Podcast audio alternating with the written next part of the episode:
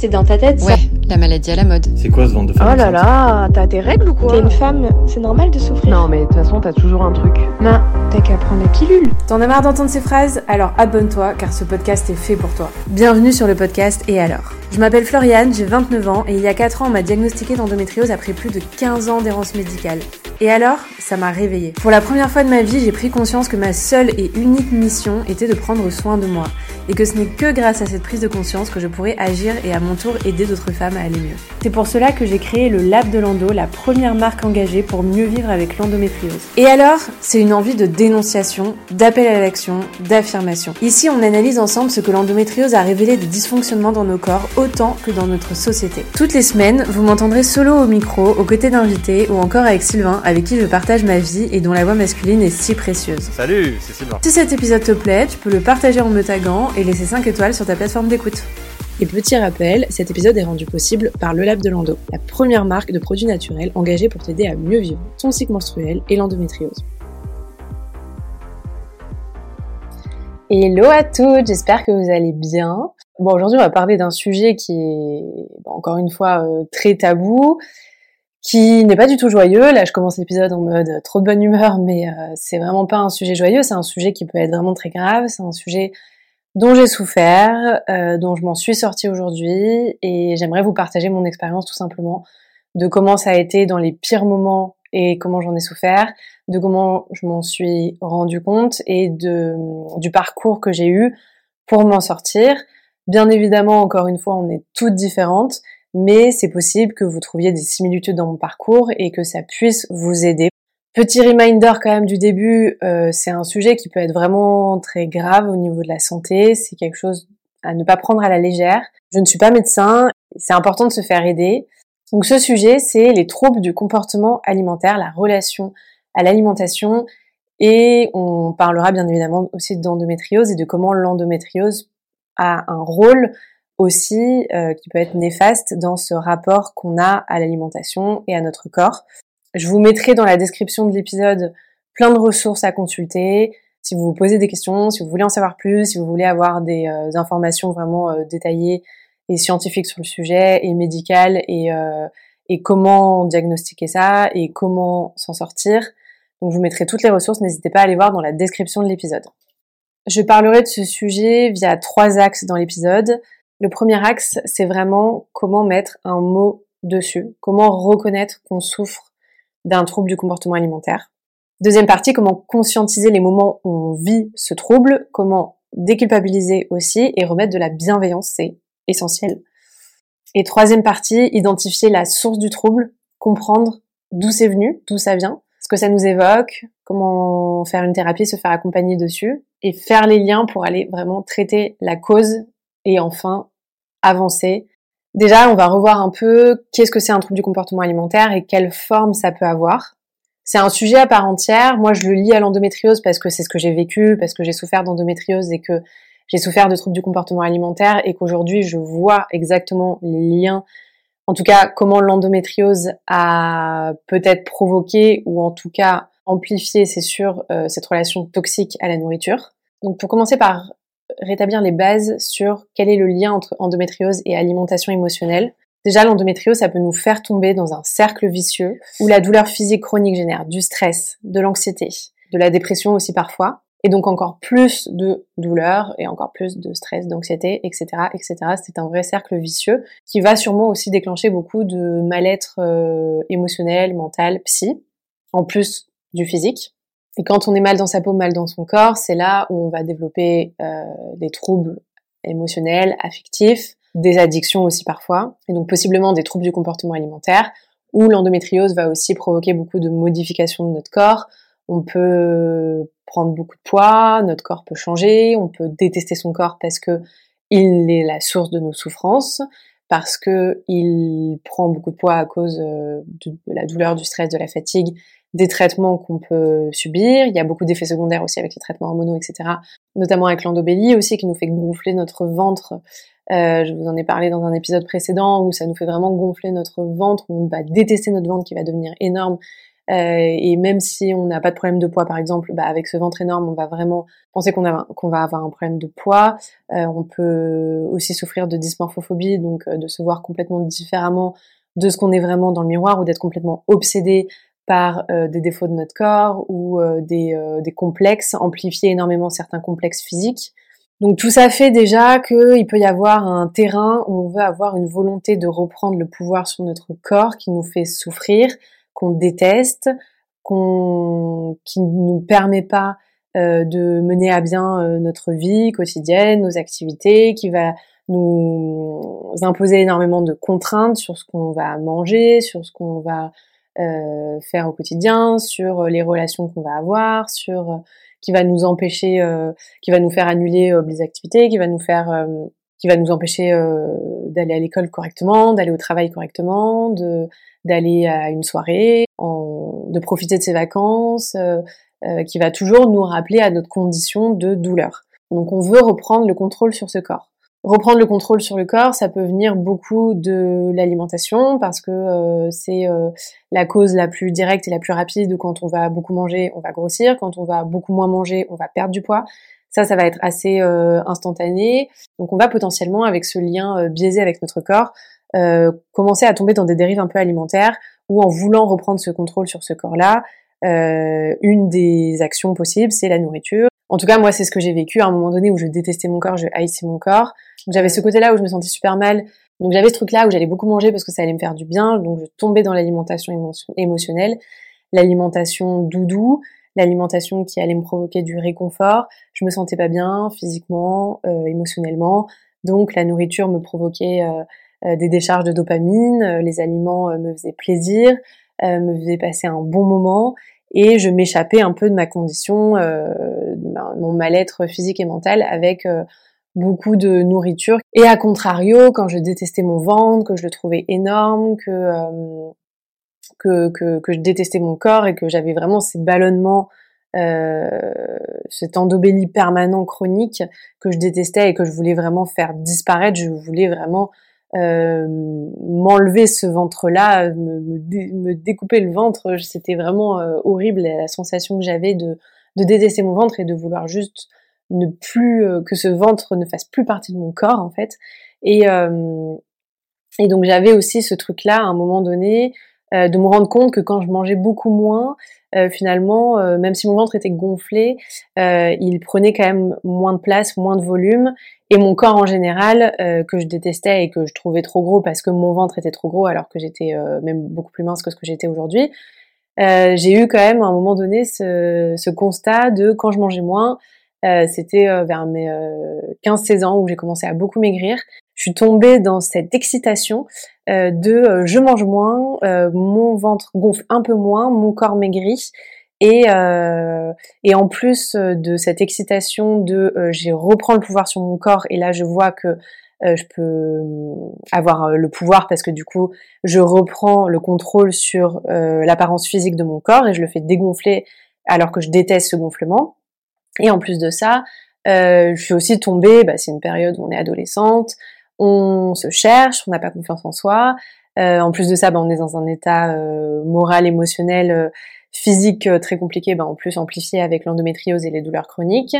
Donc, on se sent seul en plus de ça, sans parler du diagnostic où on se sent complètement seul, pas écouté, pas comprise parce que on souffre le martyr et personne ne comprend ce qu'on a et on finit par avoir l'étiquette d'hypochondriaque et de meuf qui a toujours un truc et qui veut attirer l'attention alors qu'en fait elle a rien puisque vos examens elle a rien.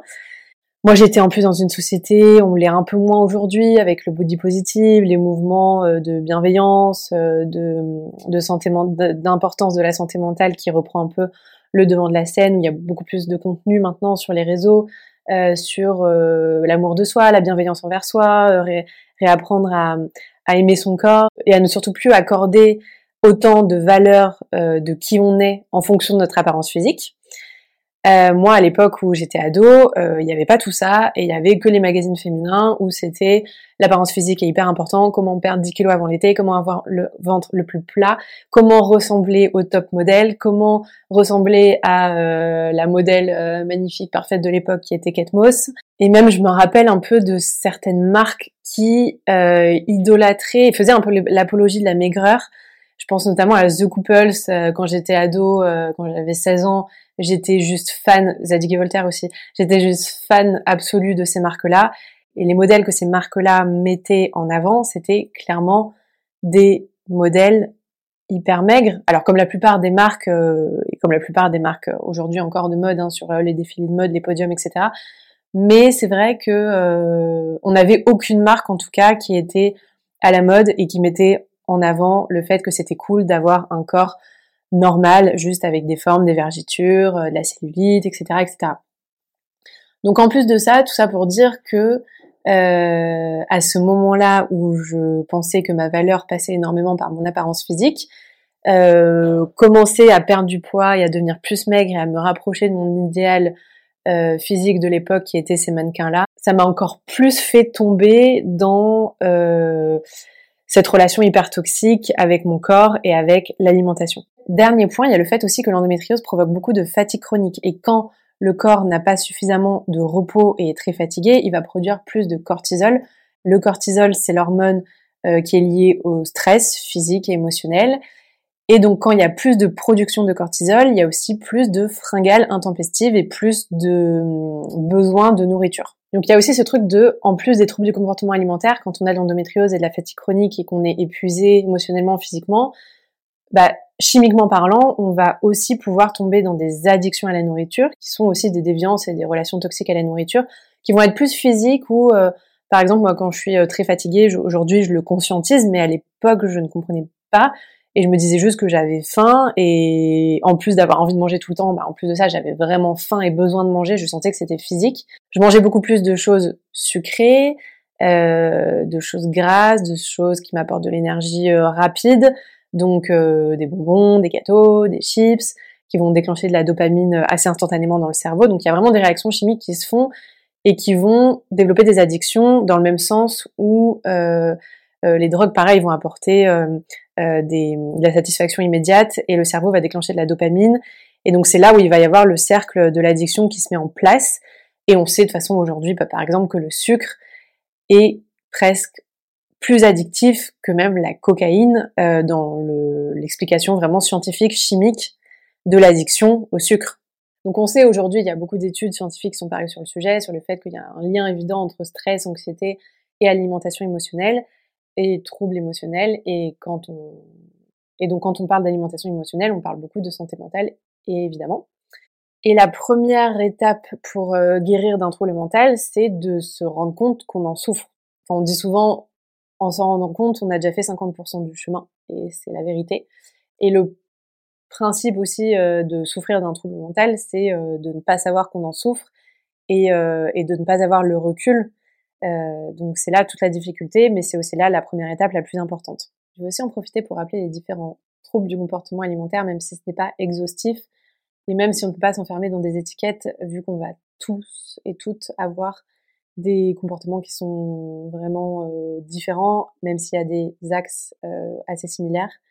Et donner des définitions toutes faites et enfermer dans des étiquettes et des cases, c'est aussi ce qui peut vraiment euh, compliquer l'identification à ce type de trouble pour beaucoup de personnes. Moi, c'était le cas parce que j'avais encore ce truc-là tout le temps de me dire, bah non, je, moi, je remplis pas ces cases-là, ou je n'en souffre pas assez, ou ça n'a pas autant de conséquences donc, euh, je peux pas m'assimiler à, à, ça. Je suis pas légitime entre guillemets de m'assimiler à ce trouble du comportement alimentaire. C'est d'ailleurs quelque chose qui est très similaire avec euh, l'endométriose où ça arrive très souvent, où euh, vous m'envoyez beaucoup de messages sur le fait que vous ne vous sentez pas légitime euh, parce qu'il n'y a pas marqué endométriose sur vos comptes rendus d'examen, ou parce qu'un médecin vous a dit, ou plusieurs médecins vous ont dit que vous n'en souffriez pas. Alors qu'on le rappelle, la plupart des médecins sont très en retard, il y a un gros manque de formation sur ce sujet-là. Et, euh, et, vous n'êtes pas obligé de cocher toutes les cases et tous les symptômes de l'endométriose pour en souffrir. Parfois, vous pouvez être asymptomatique et parfois, vous pouvez souffrir juste un d'un ou plusieurs symptômes, ou parfois, ça peut être caché aussi par la pilule.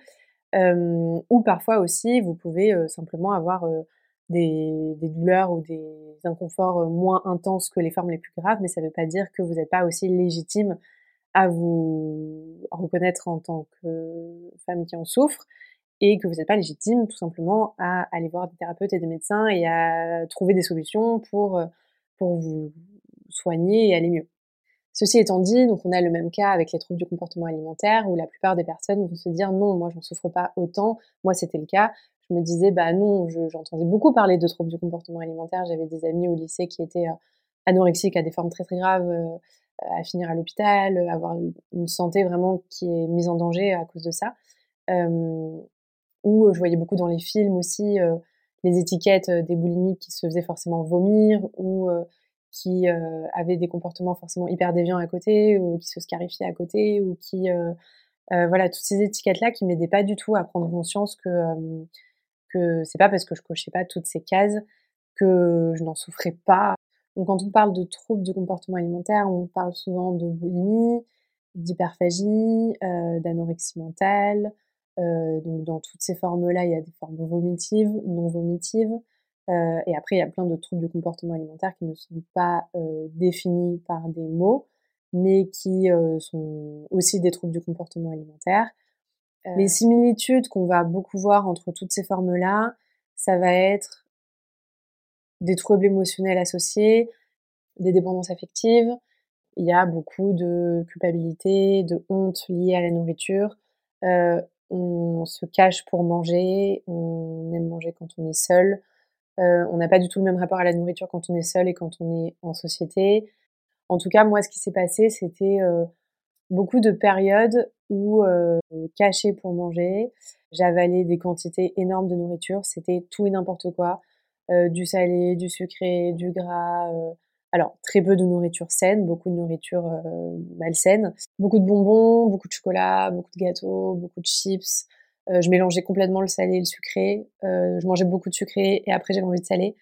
Et je mangeais beaucoup de salé et après j'avais envie de sucré. Je me, faisais vraiment des cycles de nourriture où limite, euh, parfois je remangeais du sucré pour avoir envie de manger du salé. C'était beaucoup quand j'étais petite. En fait, j'ai toujours, je me souviens pas avoir vécu sans trouble alimentaire parce que même quand j'étais petite, je me enfin je me rappelle pas de mes premières crises, mais c'est venu très rapidement, je pense, où euh, je me souviens que petite, j'avais tout le temps euh, le besoin d'aller euh, voler de la nourriture dans la cuisine, dans les placards. je repérais ce que ma mère avait acheté, ce que j'allais pouvoir prendre sans trop qu'elle s'en rende compte. Il y avait déjà ce truc de cacher parce que je savais que c'était pas bien, c'était pas normal ce que je faisais. Au fond de moi, je le savais. Parce que j'en avais honte et je l'assumais pas. Euh, J'osais pas du tout aller prendre de la nourriture euh, en pleine journée ou en dehors des repas, euh, s'il y avait quelqu'un euh, dans la cuisine par exemple, ou si quelqu'un me voyait faire. je le faisais surtout quand mes parents étaient couchés ou quand ils n'étaient pas là, en dehors des repas, etc. je me faisais pas, mal de réserves que je cachais sous mon lit.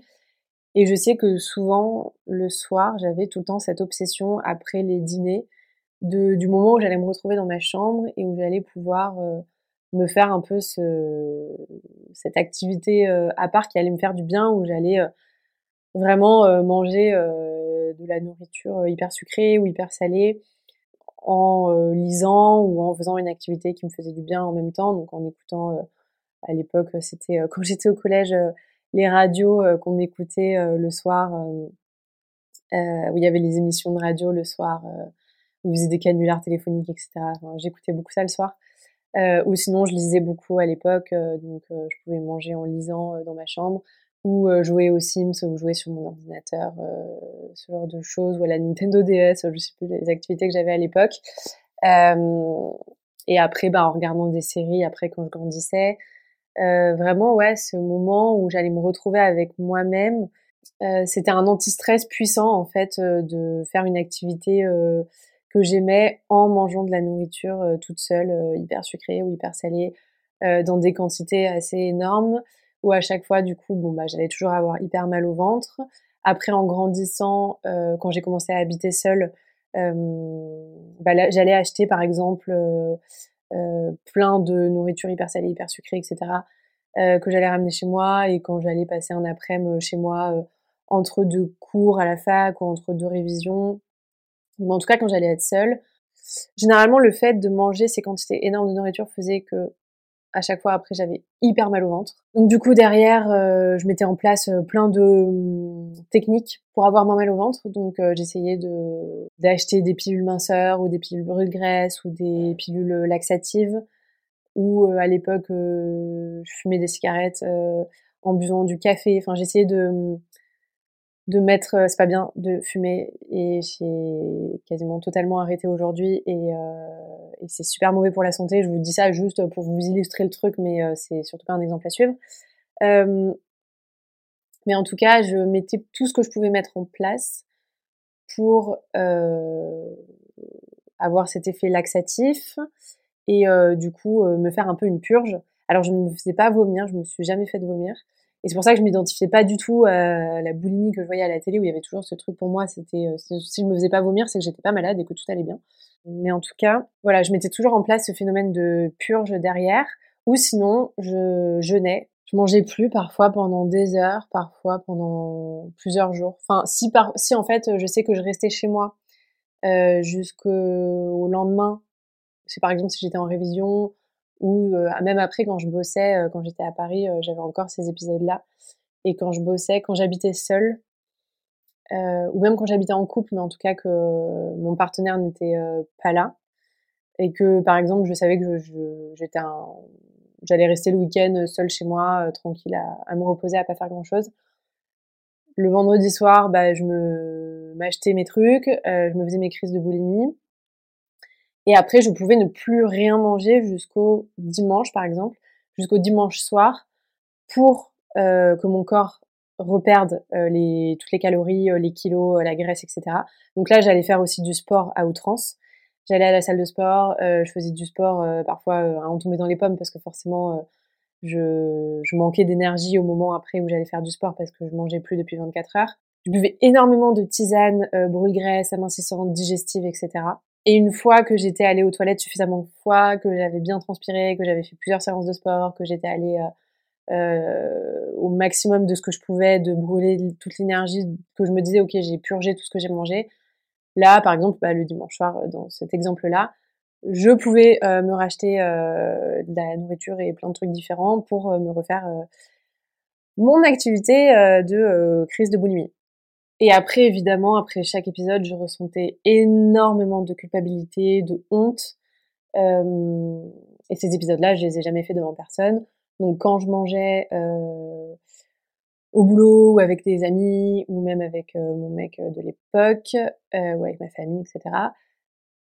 Je mangeais jamais comme ça en fait, et je mangeais tout à fait normalement et limite je mangeais euh, limite peu parce que sûrement j'avais fait souvent des épisodes de, de boulimie avant. Donc quand j'étais toute seule, je mangeais énormément. Et quand j'étais en société, je mangeais relativement peu. Euh, parce que euh, bah pour compenser. Donc toujours ce truc de compenser et ce truc de période où je mangeais beaucoup et ensuite euh, période où je mangeais très très peu. Et, et souvent les, mon entourage me disait mais attends tu manges rien, mange, faut que tu manges, tu manges rien. et moi limite ça me ça me, il y avait un phénomène de complaisance où ça me faisait plaisir qu'on me dise que je mangeais euh, peu parce que j'avais tellement honte et je, me sentais tellement coupable de, de ces épisodes de boulimie que euh, me, qu'on me dise que je mangeais très peu, etc. J'avais l'impression que ça, ça remettait un peu la balance euh, sur la honte que je ressentais. Et en plus de ça, malgré ces épisodes de boulimie où je mangeais énormément et de manière pas du tout équilibrée, donc mon hygiène de vie était totalement déséquilibrée parce que je mangeais euh, très peu de légumes, je me faisais très peu à manger. Dans ces épisodes de boulimie, j'adorais manger de la nourriture transformée industrielle. Euh, donc je me faisais très très peu à manger, je cuisinais quasiment pas. Euh, je mangeais vraiment peu de légumes, etc. Sauf quand du coup j'étais bah, plutôt en société. Et, en plus de ça, du coup, bah, j'étais plutôt maigre, je faisais quasiment 10 kilos de moins que ce que je fais aujourd'hui.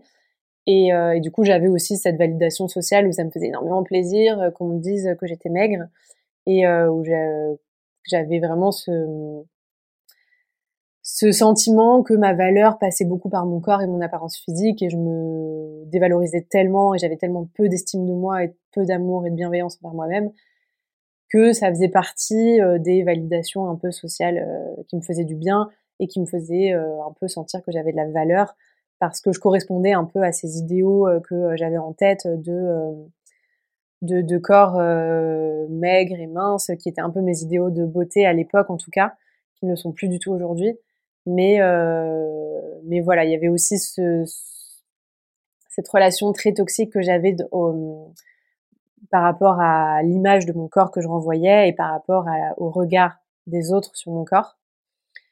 Alors j'ai eu des relations toxiques aussi avec euh, avec des hommes en couple euh, qui n'ont pas aidé parce que euh, c'était ça m'a alimenté dans mon cercle vicieux où, c'était des relations toxiques. Il y a eu j'ai connu des pervers narcissiques donc forcément, ça me faisait encore plus perdre confiance en moi. Et, euh, et de base, je pense que j'ai attiré aussi ce genre de relation parce que euh, j'avais euh, un besoin de trouver la reconnaissance, de trouver ma valeur et de trouver l'estime de moi dans le regard d'un autre et d'exister dans le regard d'un autre et de ne pas savoir m'accorder moi cette estime et cette valeur.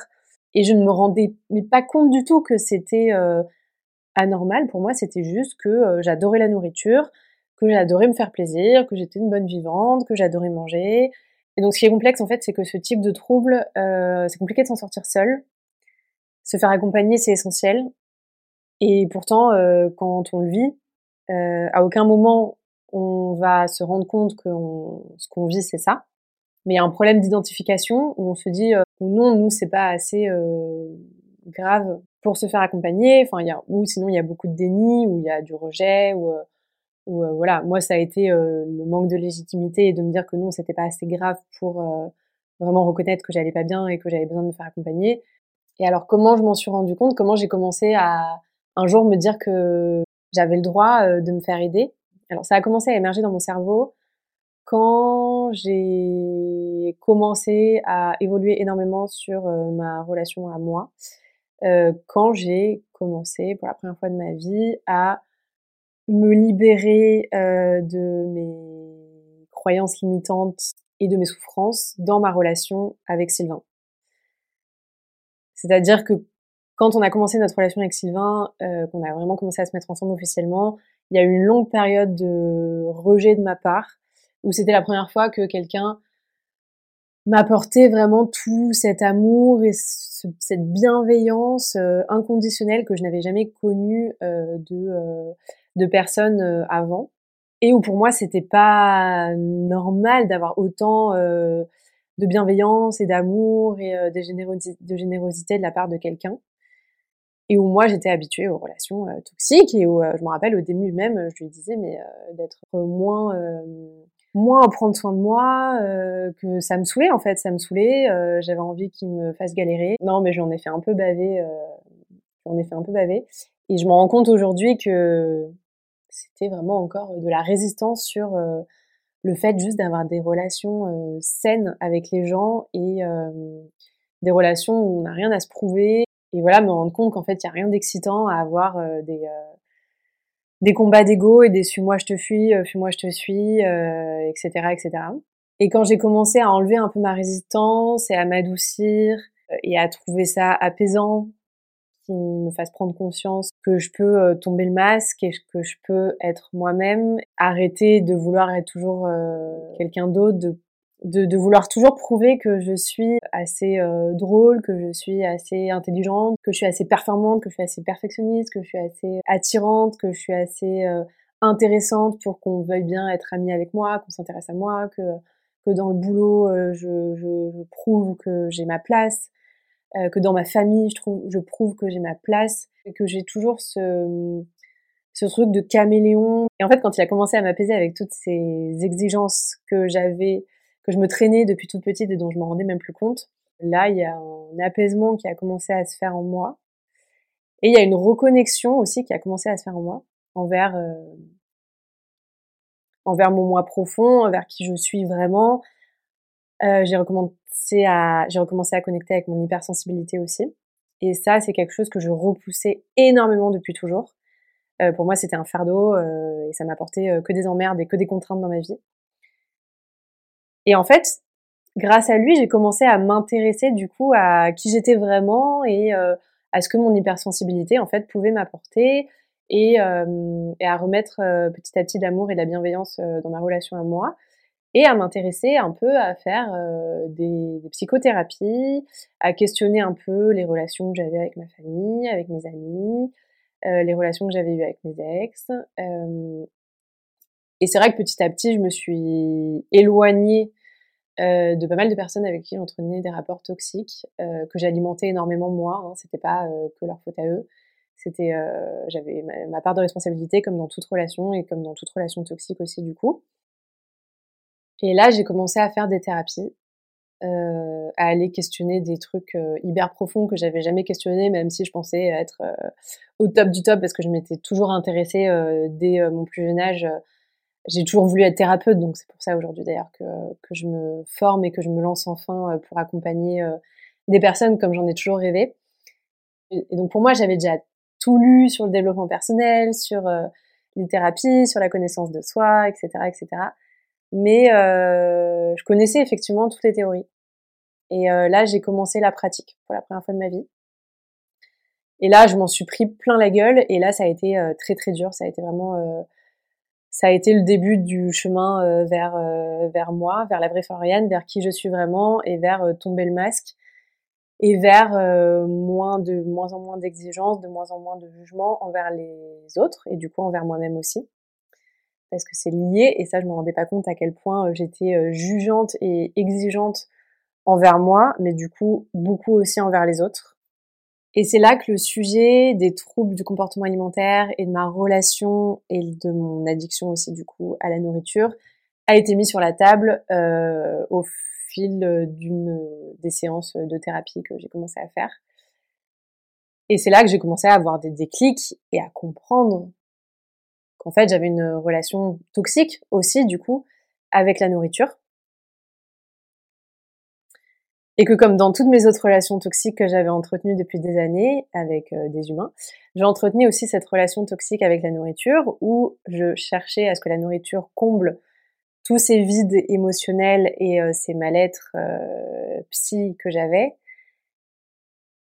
Et où sur le coup, j'avais beaucoup de petites satisfactions, comme dans les relations toxiques que j'entretenais, beaucoup de petites satisfactions et beaucoup de validation euh, à travers euh, le regard des autres, donc là à travers la nourriture aussi, euh, qui me faisait du bien et donc qui me faisait du bien à court terme, comme les addictions aussi, parce que c'est vrai que je tombais aussi facilement dans certaines addictions, même si j'allais vraiment jamais vraiment très loin, parce que j'ai toujours eu un caractère quand même assez assez mesuré et assez assez mesuré et assez réfléchi quand même mine de rien.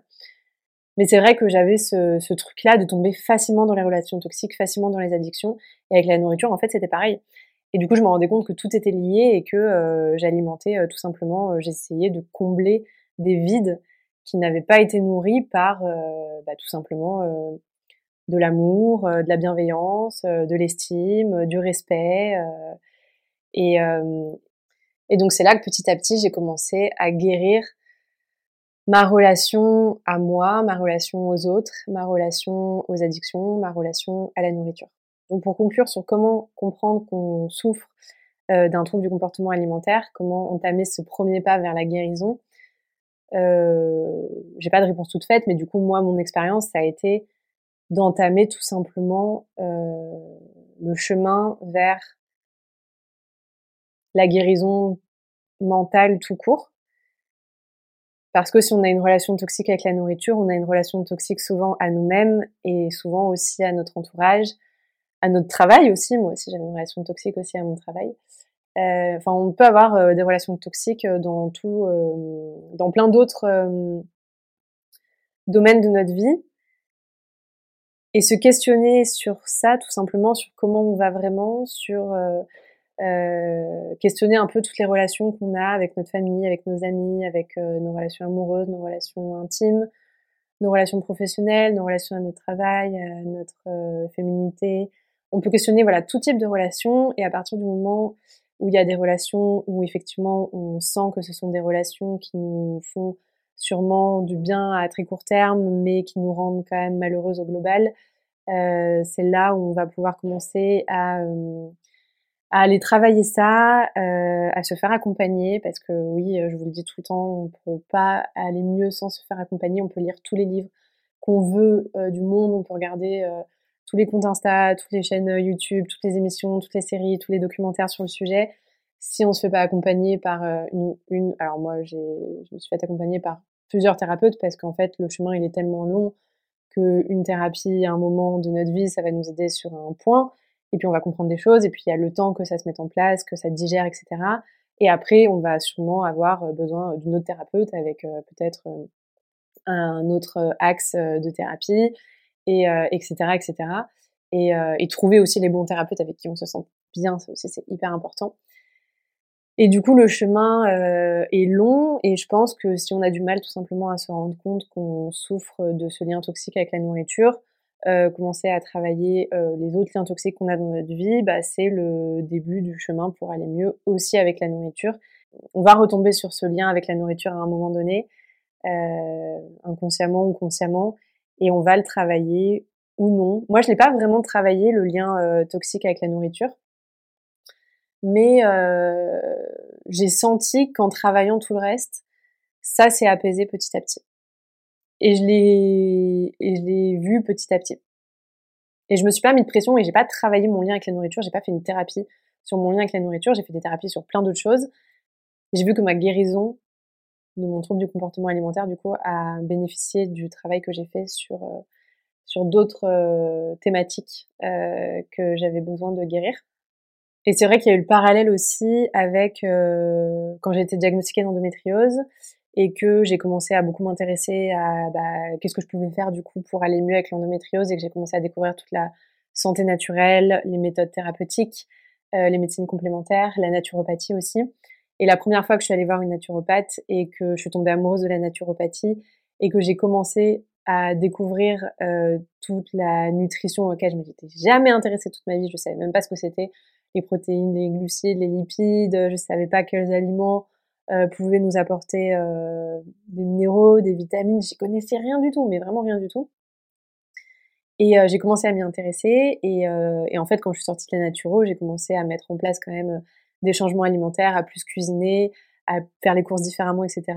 Et pour la première fois de ma vie, j'ai vu euh, que j'allais mieux avec l'endométriose et que j'avais des symptômes vraiment qui qui diminuait énormément grâce à l'alimentation. Euh, j'ai commencé à me faire plaisir en fait différemment et à voir que ça avait un impact positif en fait pour la première fois de ma vie sur ma santé et sur mes douleurs d'endométriose.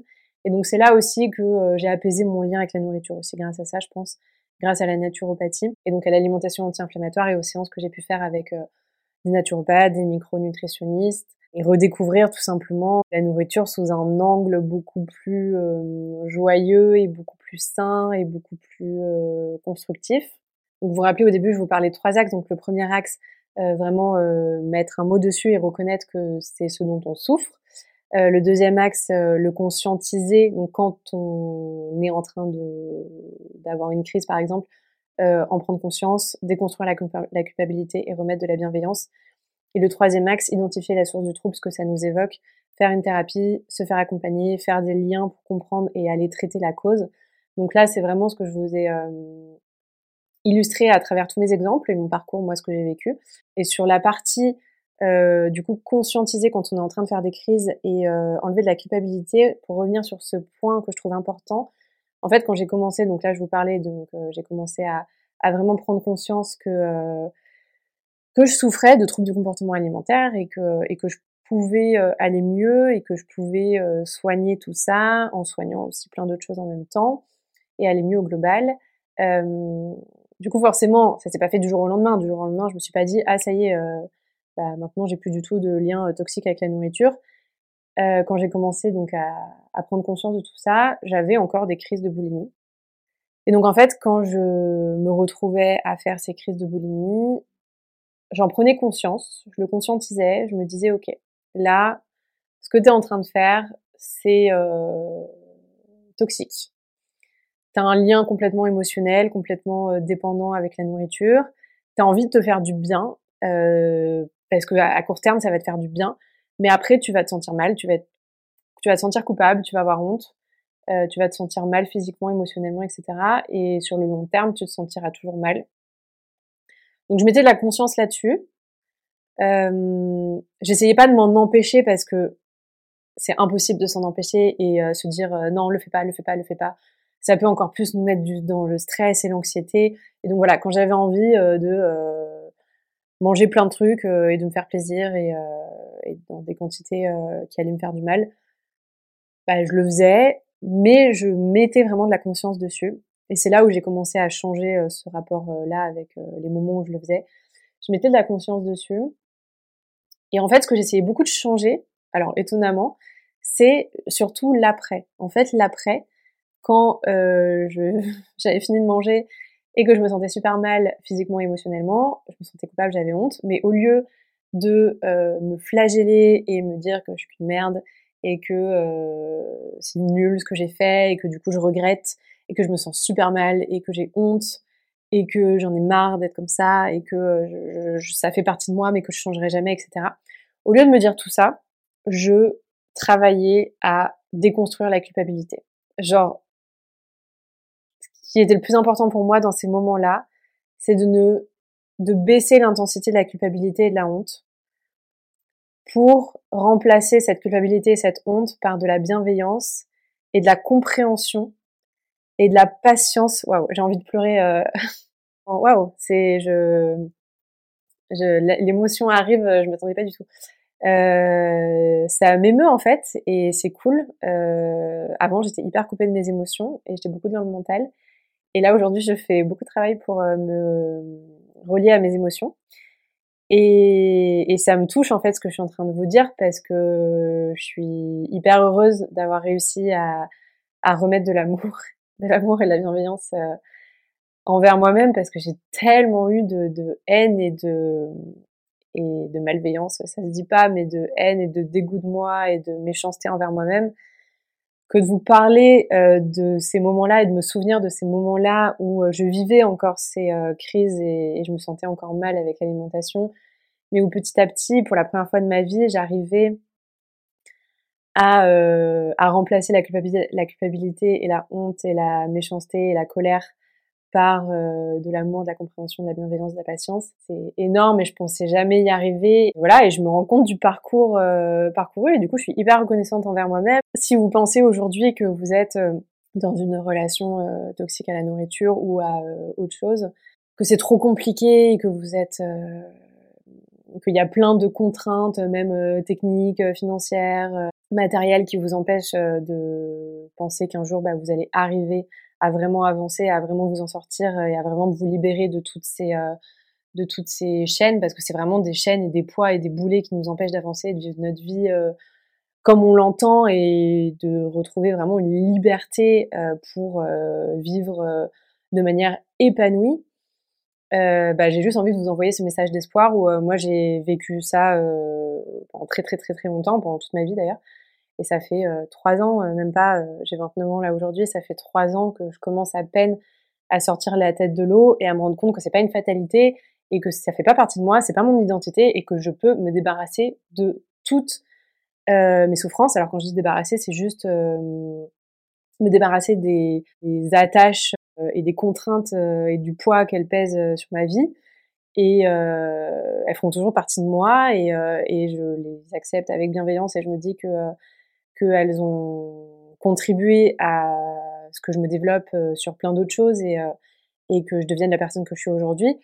Mais je me libère du poids euh, qui en tout cas m'empêche d'avancer et d'être libre aujourd'hui comme je me sens de plus en plus libre et je me sens de plus en plus heureuse et, et, prête à faire de plus en plus de choses que j'aurais jamais pensé faire de toute ma vie parce que trop timide, pas assez légitime, enfin bref, euh, tout ce qu'on peut se dire sur euh, sur euh, les croyances limitantes qu'on a et dont on peut se libérer en se libérant aussi de toutes ces relations toxiques qu'on entretient, notamment avec la nourriture du coup.